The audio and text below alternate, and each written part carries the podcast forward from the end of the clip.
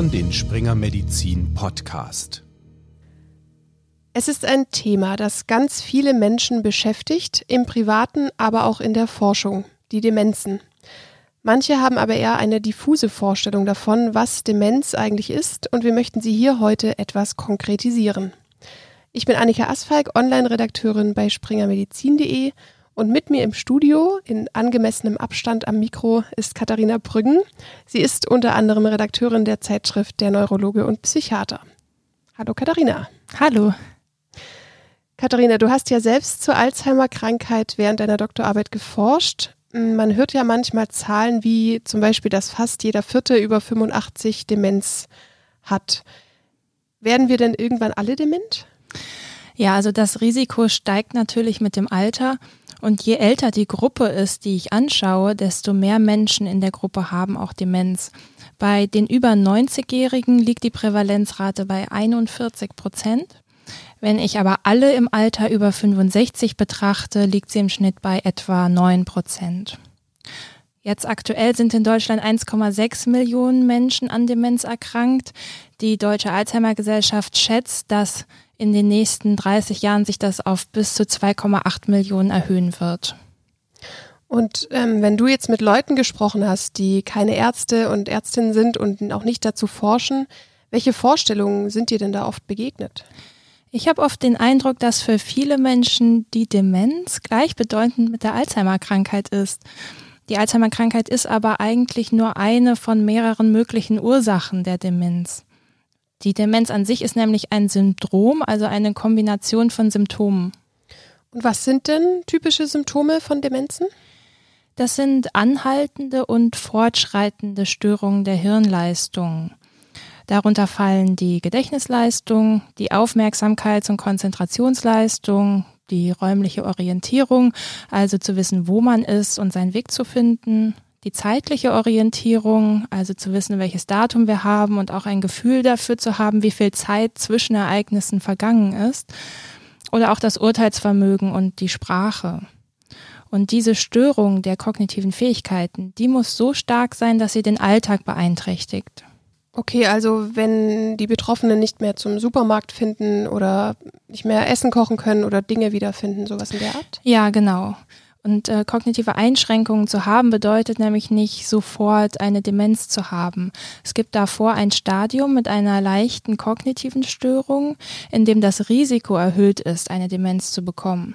Und bei manchen ist das auch ein Vorstadium und sie entwickeln später eine Demenz, aber manche eben auch nicht, je nachdem, was die Ursache ist. Und kannst du denn mal ein paar Beispiele nennen, was das für Ursachen sein können? Es gibt da an die 50 Erkrankungen des Gehirns, die eine mögliche Ursache sind.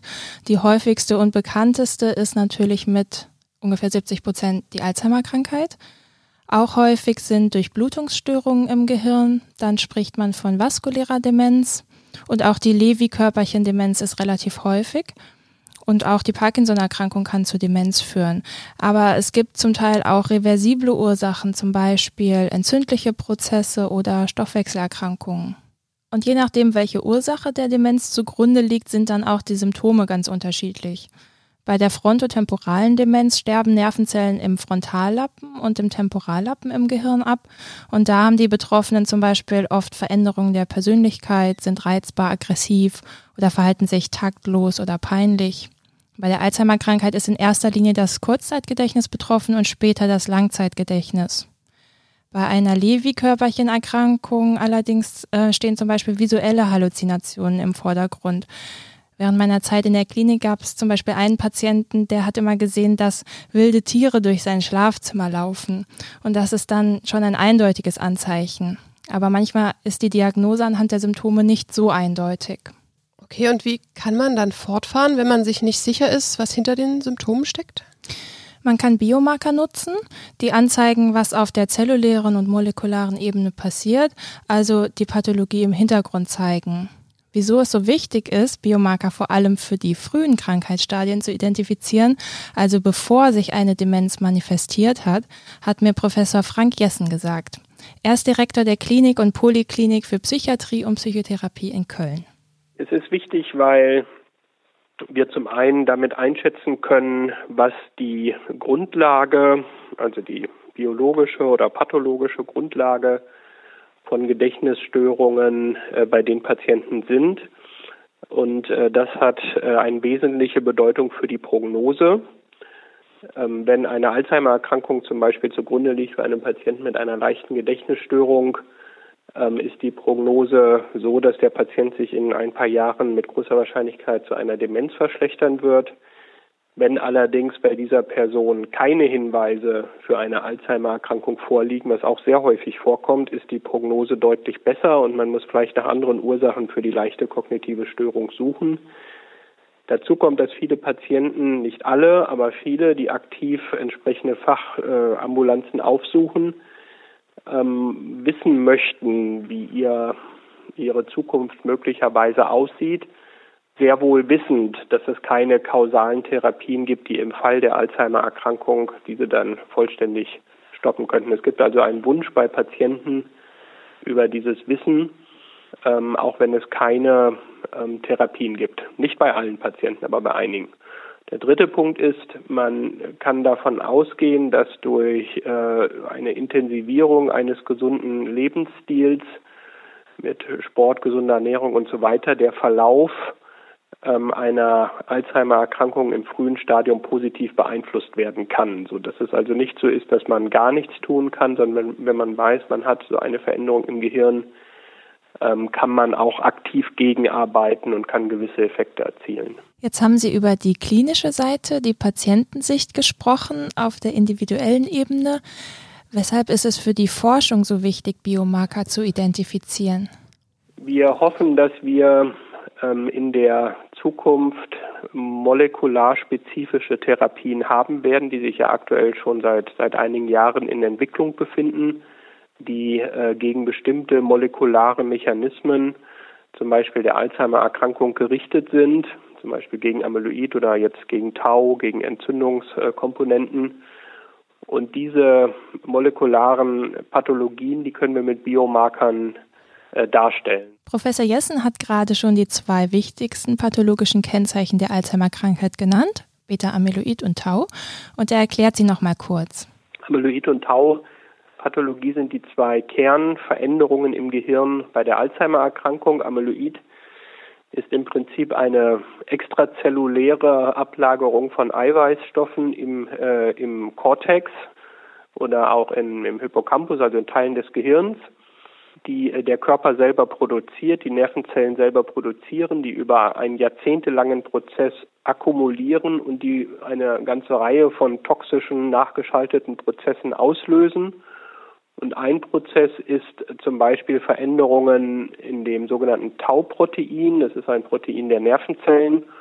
Und wenn diese Veränderungen stattfinden, im Sinne zum Beispiel von Phosphorylierungen, ähm, verklumpen diese Proteine und äh, der Transport innerhalb der Nervenzellen ist gestört, was letztendlich dann auch zu dem Tod der Nervenzelle führt und dann in der Folge zur Gehirnatrophie und wiederum in der Folge dann auch zu einer Demenz oder zur kognitiven Störung. Und dieses, diese Tau- und Amyloidpathologie, die kann man eben unter Mikroskop erkennen. Die wurde schon vor 100 Jahren von Alzheimer persönlich in dieser Form beschrieben und definiert die Erkrankung. Ähm, es gibt noch zahlreiche andere molekulare pathologische Mechanismen bei der Alzheimer-Erkrankung, aber Tau und Amyloid ähm, sind die so wichtig, weil man dafür auch diagnostische Marker hat, Biomarker hat und eben auch die Therapieentwicklungen aktuell auf diese, auf diese molekularen Strukturen zielen. Und wie können diese Marker denn nun in der Klinik für die Diagnostik genutzt werden? Aktuell geht das auf zwei Wegen. Einmal gibt es die Liquor-Untersuchung. Dafür entnimmt man aus dem Nervenwasser eine Probe und darin kann man die Konzentration von Amyloid und Tau messen. Und dann gibt es noch eine etwas neuere und deutlich aufwendigere Möglichkeit, die Positronenemissionstomographie, kurz PET. Und damit lassen sich Bilder vom Gehirn machen. Man bekommt eine Infusion, in der ein Tracer ist, der dann an die Amyloid-Ablagerungen im Gehirn andockt und das sozusagen markiert und auf den PET-Bildern kann man dann sehen, an welchen Stellen im Gehirn wie viel davon vorhanden ist. Und seit neuestem kann man auch mit PET die Tauablagerungen im Gehirn sichtbar machen. Was Professor Jessen als besonders spannend ansieht, das sind Marker, die gerade erforscht werden, die man im Blut messen kann. Er hat mir erklärt, wieso wir überhaupt noch weitere Marker brauchen als die, die wir schon lange Zeit nutzen. Die Untersuchung von Liquor ist natürlich immer mit einer relativ invasiven Abnahme verbunden. Es ist ähm, letztendlich immer abhängig von Zentren, meistens Krankenhäusern oder Ambulanzen, wo es gemacht wird, gelegentlich auch mal in der Neurologie-Praxis, aber sicherlich nicht beim Hausarzt. Und äh, die PET-Bildgebung ist sehr teuer, wird ähm, zum aktuellen Zeitpunkt auch von den gesetzlichen Krankenkassen nicht finanziert und findet eben auch natürlich nur sehr limitiert an nuklearmedizinischen Zentren statt. Also beides nicht geeignet, äh, um wirklich eine breite äh, Frühdiagnostik ähm, in der psychiatrisch-neurologischen Facharztpraxis oder Hausarztpraxis umzusetzen. Und dafür wären Blutbiomarker geeigneter? Wie vielversprechend sind diese Marker denn schon? Man hatte vor fünf Jahren noch das Gefühl, dass es sehr, sehr schwierig ist, ähm, aussagekräftige Blutmarker für Alzheimer zu bekommen. Es gibt ja die Blut-Hirn-Schranke, also die Trennung vom, vom Liquor und äh, Gehirnkompartiment zum Blut.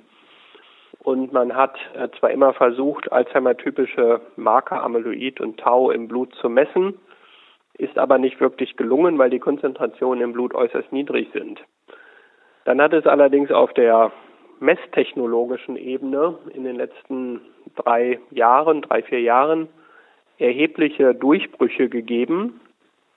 Und es ist jetzt das möglich, was man vor einigen Jahren noch nicht für möglich hielt, nämlich dass man tatsächlich im Blut Kernmarker der Alzheimer-Erkrankung messen kann in einer Form, dass sie wirklich korrelieren mit dem, was im Gehirn stattfindet. Ähm, man kann Deshalb wird er 42 und 40, insbesondere in dieser Ratio, im Blut messen. Das korreliert mit ähm, Gehirnamyloid. Man kann ähm, phosphorylierte Tau-Varianten im Blut messen. Die korrelieren mit, äh, der, Patholo mit der Taupathologie im Gehirn.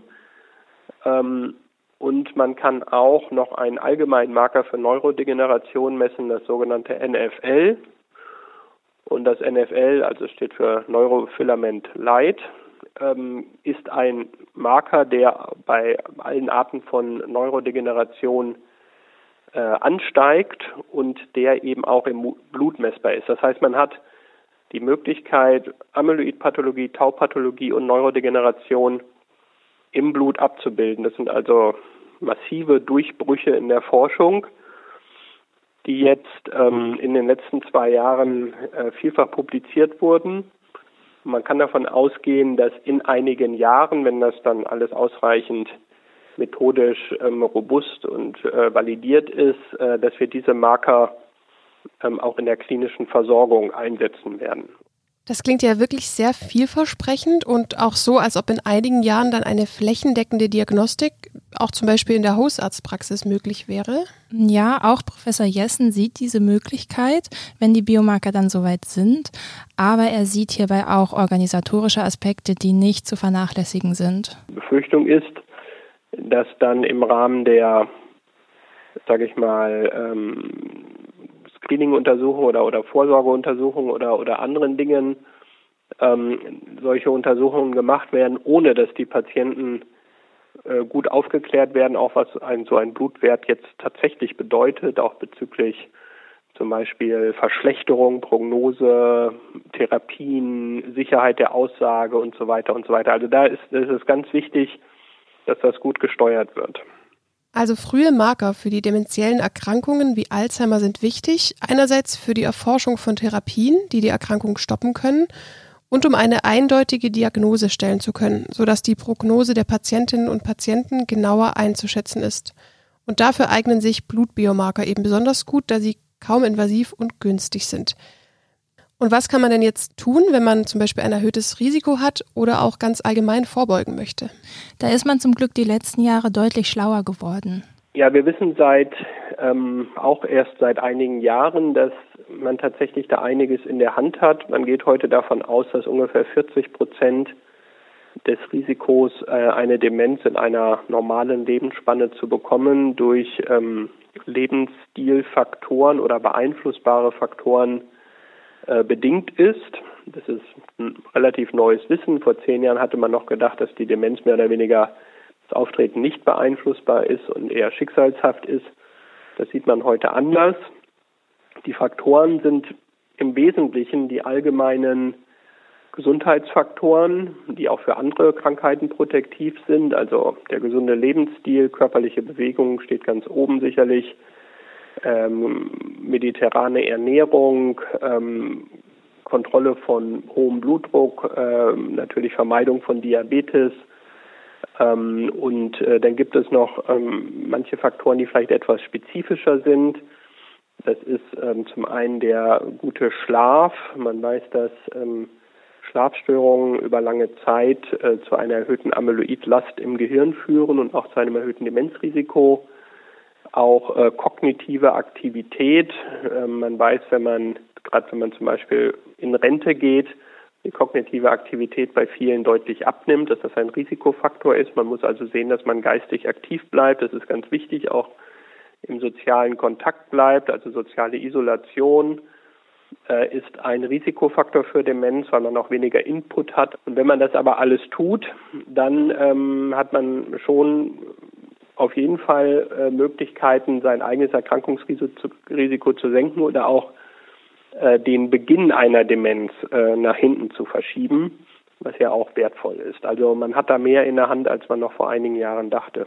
Dazu ist vor kurzem auch ein Report in Lancet erschienen auf der Basis von einer umfangreichen Literaturanalyse. Und dieser Report nennt zwölf Faktoren, die zusammen 40 Prozent aller Demenzen verhindern könnten, wie Professor Jessen auch schon erwähnt hat. Neben den schon genannten ist zum Beispiel im mittleren Lebensalter die Schwerhörigkeit der wichtigste Risikofaktor. Hier ist es also wichtig, auf eine gute Versorgung mit Hörgeräten zu achten. Depressionen und Stress im Alter können das Demenzrisiko sogar verdoppeln.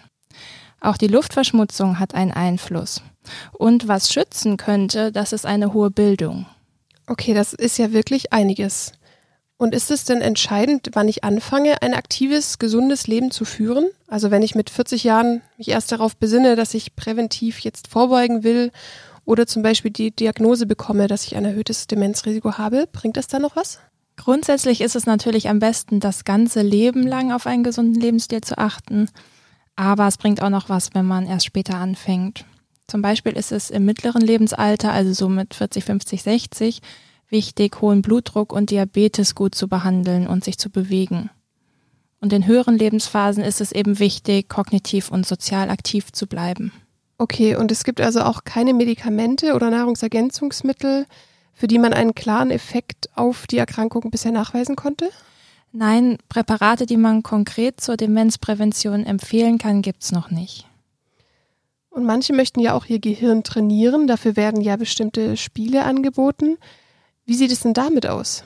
Dazu hat Professor Jessen auch etwas gesagt. Wenn jemand nichts macht und dann einmal in der Woche so ein Computerspiel, dann wird das nicht reichen ähm, um einen Effekt zu erzielen. Wenn aber jemand einen grundsätzlich aktiven Lebensstil führt, dann kann das eine sinnvolle äh, Zusatzkomponente sein ähm, und dann auch etwas bewirken. Also letztendlich kommt es immer auf den Mix an. Eine Maßnahme alleine reicht nicht. Man braucht insgesamt diesen gesunden, aktiven äh, Lebensstil mit körperlicher Bewegung, mit geistiger und sozialer Aktivität, mit gesunder Ernährung, natürlich auch nicht rauchen, ähm, Kontrolle von kardiovaskulären Risikofaktoren. Und in so ein Konzept passt natürlich auch so ein Hirnstimulationsprogramm rein, aber ist natürlich auch für sich genommen jetzt nicht zwingend erforderlich. Ähm, also man kann auch ohne solche Spiele eine ähm, gute Hirnprävention betreiben.